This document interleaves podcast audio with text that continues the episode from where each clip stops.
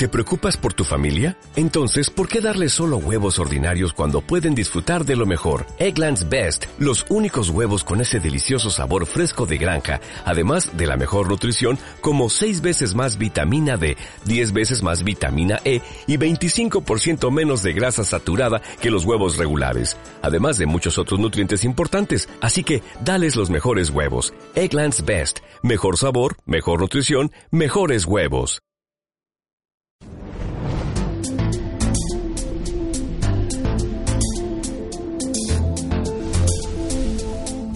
Welcome, cosmonautas.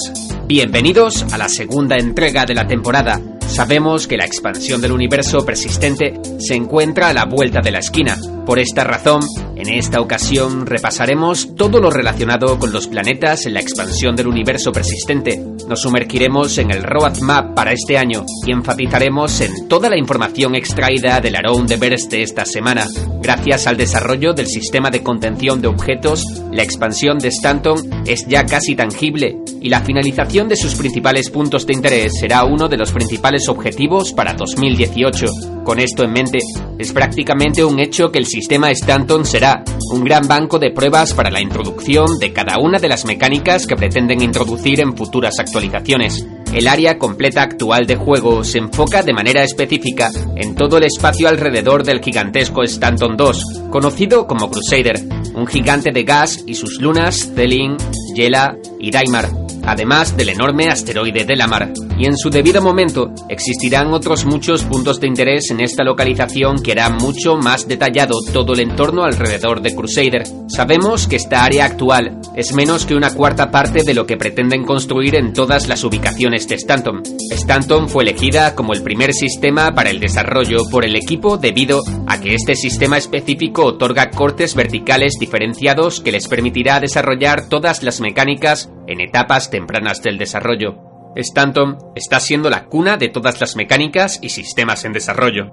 gracias a sus diversos biomas y zonas pobladas con enormes áreas abiertas que podrán ser utilizadas por la escalada topográfica de la Tierra como bases mineras en la futura introducción de la mecánica. Si echamos un vistazo más general del sistema de Stanton, percibimos que tenemos cuatro planetas todos dentro de la zona verde de habitabilidad del sistema, haciéndolos todos habitables, y otorgándonos gran cantidad de superficie terrestre donde exprimir todas las dinámicas, exceptuando el propio Crusader que realmente es un gigante de gas con una atmósfera respirable. Además, contaremos con 12 lunas no habitables repartidas por todo el sistema. Stanton, de la misma forma, es un gran sistema de inicio gracias a su interconectividad con otros sistemas. En este caso concreto, estará conectado con tres puntos de salto actualmente conocidos hasta los sistemas de Terra, Magnus y Pyro. Terra, con toda totalidad, será uno de los sistemas principales más influyentes, con mayor tasa de contenido y mayor cantidad de conexiones con otros sistemas para todos los jugadores de Star Citizen, por lo que probablemente estamos ante un gran sistema enlazado a Terra que servirá como un buen punto de inicio para nuevos jugadores en futuros parches del universo persistente, en cuanto a los planetas de Stanton, comenzaremos por Stanton 1, conocido como Hearthstone. Hearthstone es un planeta propiedad de Hearthstone Dynamic, una macrocorporación encargada de la fabricación de armas. El ecosistema del planeta ha sido casi totalmente destruido por los ensayos con sus propias armas, la contaminación de las manufacturadoras y la minería a cielo abierto, aunque aún es habitable el control de sus trabajadores con mano de hierro y condiciones de vida para los mismos prácticamente ilegales para la UEE. E. Sin embargo, los ejecutivos del lugar disfrutan de comunidades cerradas y lujos, provocando una enorme brecha de clase cultural y financiera. Hearthstone cuenta con grandes superficies de agua que son explotadas por la misma corporación con fines de manutención industrial y abastecimiento. Además, el planeta Hearthstone es orbitado por cuatro lunas, todas con nombres de directores ejecutivos de la propia macrocorporación y empleados de la compañía. Los nombres son Ariel, Abedim, Ita y Magda. Stanton 2 es Crusader, propiedad de Industrias Crusader, principal compañía de desarrollo de transporte de pasajeros y carga de la UEE. El planeta es un gigante de gas de atmósfera respirable en su atmósfera superior. Las características específicas de Crusader son utilizadas para el desarrollo de naves de gran tamaño, aprovechando su ambiente de baja gravedad para reducir los costes de fabricación de naves en un porcentaje significativo. El paisaje de Crusader estará cubierto por grandes zonas en construcción, fábricas flotantes en la alta atmósfera y su zona de aterrizaje principal será conocida como Horizon. Este lugar de ambiente y características tan especiales ofrecerá impresionantes vistas de las plataformas de construcción de naves. Crusader también tendrá una alta entrada de ingresos basados en el turismo y será el centro social principal de la propia empresa Industrias Crusader.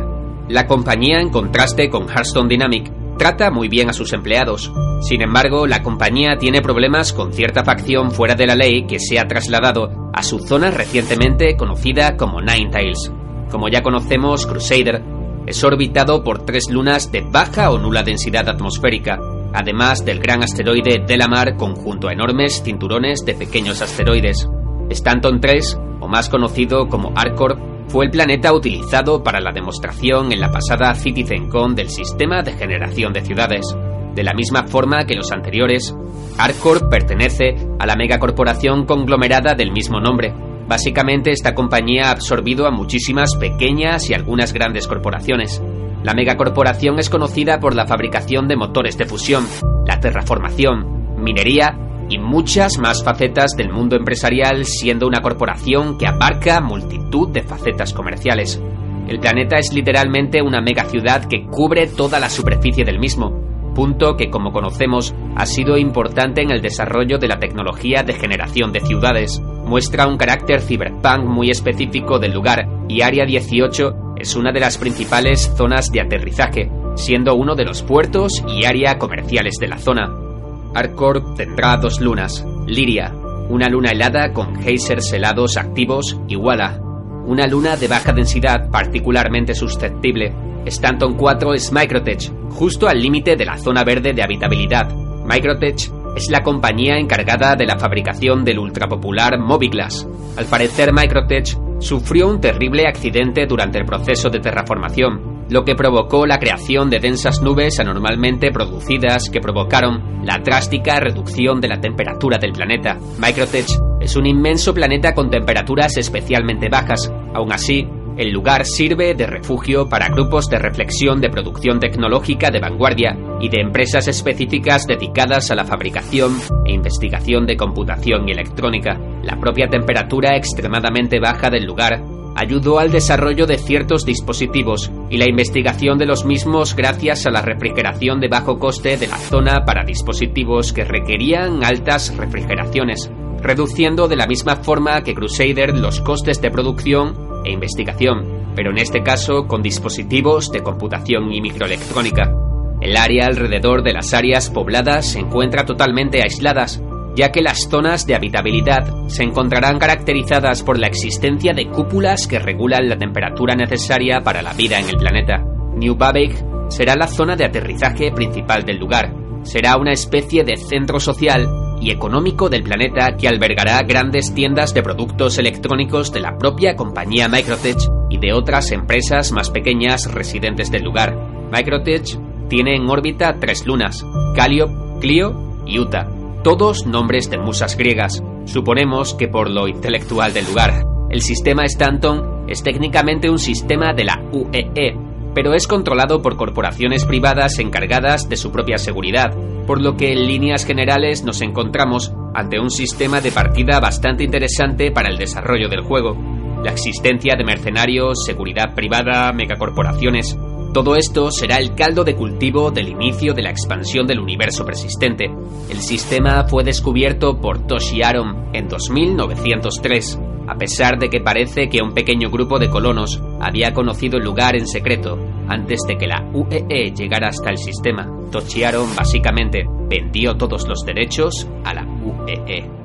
Un breve informe sobre el roadmap de 2018 fue publicado en la web oficial de Star Citizen detallando los planes desde la versión 3.1 hasta la futura versión 3.4. a partir de marzo tendremos disponible la versión 3.1. Este parche actualmente ha sido planeado para la mejora de rendimiento y el pulido de los sistemas de juego en la interfaz de usuario, incluyendo el equilibrio de naves, el balanceo de la economía y la mejora de la inteligencia artificial de los vuelos espaciales y de combate, así como futuros ajustes retroalimentados por la comunidad. Para final de junio está previsto el lanzamiento de la versión 3.2, en la cual planean introducir las primeras versiones de minería, salvamento, repostaje móvil y reparación en el juego.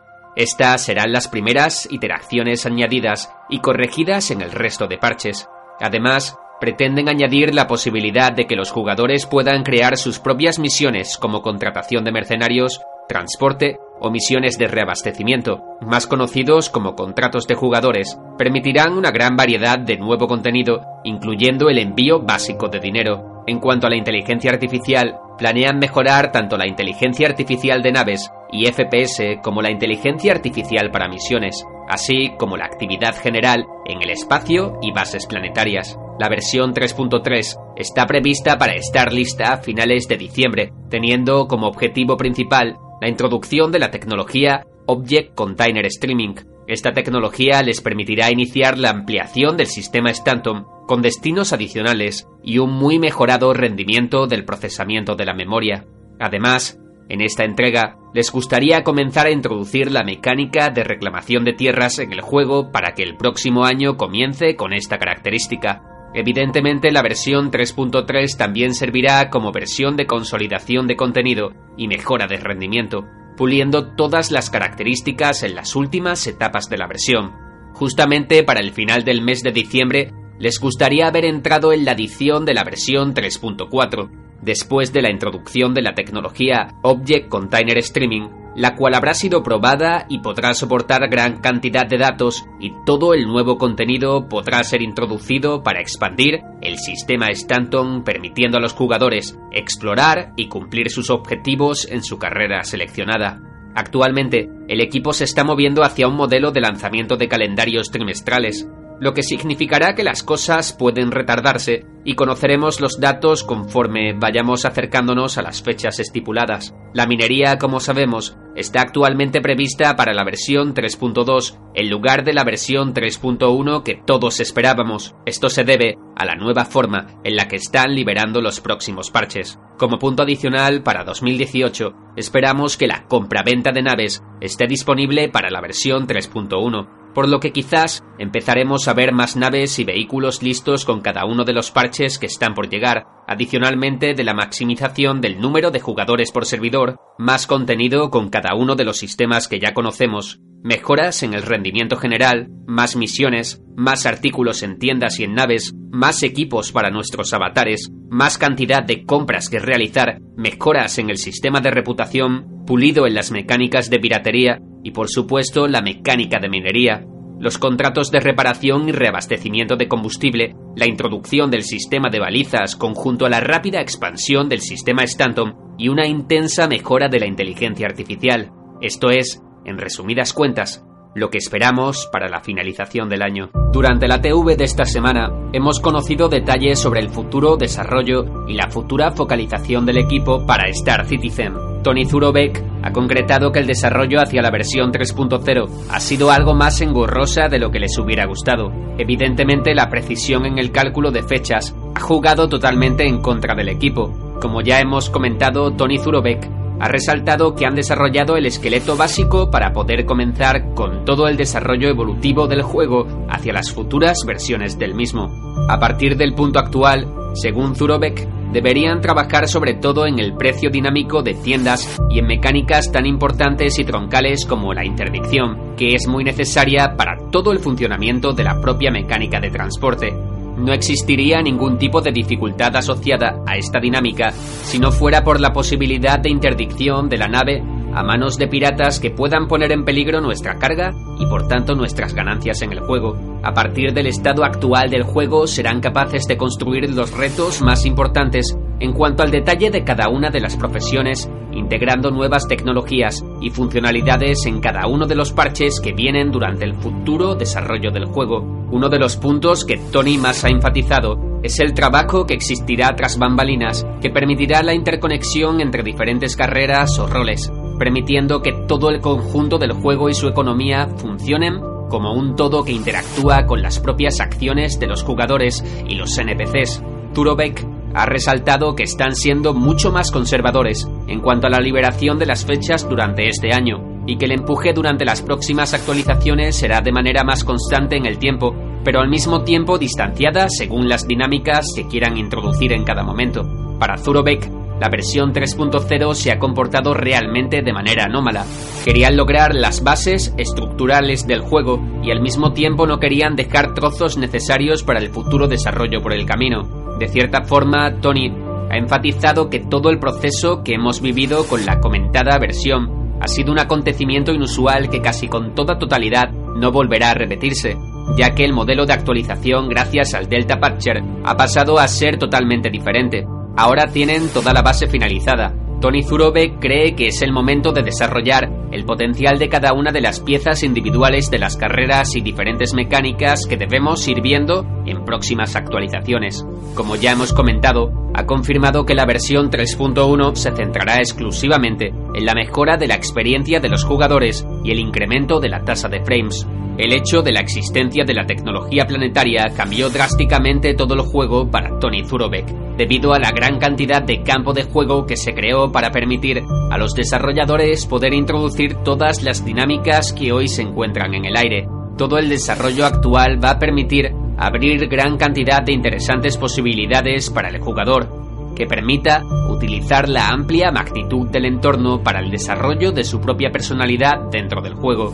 Según Zurobek, deberemos explorar la oportunidad de buscar la ventaja o desventaja de determinadas situaciones, creando un tipo de jugabilidad mucho más estratégica que permita a los jugadores competir entre sí con las diferentes formas de interactuar con el amplio entorno de todo el juego. El hecho de conocer más sobre el juego, a medida que un jugador se sumerja en el futuro universo de Star Citizen, permitirá que los jugadores utilicen ese conocimiento para crear estrategias de mejora de su propia jugabilidad, por lo que la experiencia otorgará cierto conocimiento que al mismo tiempo mejorará la forma en la que desarrollemos ciertas actividades dando un punto de progresión que solo se basará en nuestro aprendizaje en cuanto al entorno y la utilización de los mismos en nuestra jugabilidad. Tony ha concretado en el rol de la minería. Al parecer han estado enfocando su atención de forma significativa a esta carrera debido evidentemente a que se trata de la siguiente mecánica que será introducida en el parche 3.2 y refinada en los siguientes. Uno de los puntos importantes en el proceso de minado se enfocará en el escáner de áreas donde realizar nuestro trabajo de prospección, por lo que deberemos averiguar si merece la pena enfocar nuestro trabajo en determinados puntos gracias a esta dinámica que se enfocará en averiguar la concentración del valor del terreno, la justificación del tiempo, el dinero, el esfuerzo y la inversión serán otros patrones fundamentales que conllevarán un proceso de aprendizaje y de evolución dentro del juego que hará toda la mecánica mucho más interesante. Todos estos procesos de aprendizaje, según Zurobek, fluirán conjunto a toda la economía global, por lo que finalmente el proceso emergente de jugabilidad irá sin lugar a dudas muy adherido al concepto de aprendizaje y a la propia progresión que éste produce en los jugadores. Están trabajando duramente en el proceso de backend detrás de cada una de las acciones de los jugadores, de manera que cada vez que un jugador realiza una acción en el verso, afectará individualmente a todo el juego mediante una cadena de información que modificará diferentes reacciones, tanto por parte de diferentes sistemas como de los propios NPCs. Según Tony, en un futuro reciente, cuando nos encontremos en un sistema solar y haya cientos y cientos de servidores diferentes trabajando en el mismo, cada uno de esos servidores conocerá claves específicas que les permitirán interactuar en este sistema de malla que les interconectará con el resto de servidores. Estos servidores se centrarán en una pequeña área localizada al mismo tiempo que trabajan en una interconexión con toda la malla, permitiendo un incremento en el rendimiento de toda la red del juego que les otorgará todo tipo de beneficios a la hora del desarrollo. Turovec además ha hablado sobre el área de probabilidad, enfatizando que se trata de diferentes mecanismos que calcularán en bambalinas las probabilidades que tendremos de encontrarnos con algún tipo de interacción desde el punto A al punto B. El proceso interno de cálculo del área de probabilidad tendrá en cuenta multitud de datos de muchísimos servidores, tales como la economía en ellos, la cantidad de NPCs de cierta facción y los diferentes tipos de encuentros que podamos encontrarnos dependiendo de todos los datos de un trayecto determinado. Estos eventos son denominados misiones ambientales, procesos y eventos que sencillamente estarán ocurriendo en el universo y que darán vida al entorno global del juego. De cierta manera será algo así como una tirada de dados que al mismo tiempo estará interconectada con toda la información existente en la trayectoria. Y esto ha sido todo por hoy. Una semana de proyección hacia el futuro. Nos vemos en el verso.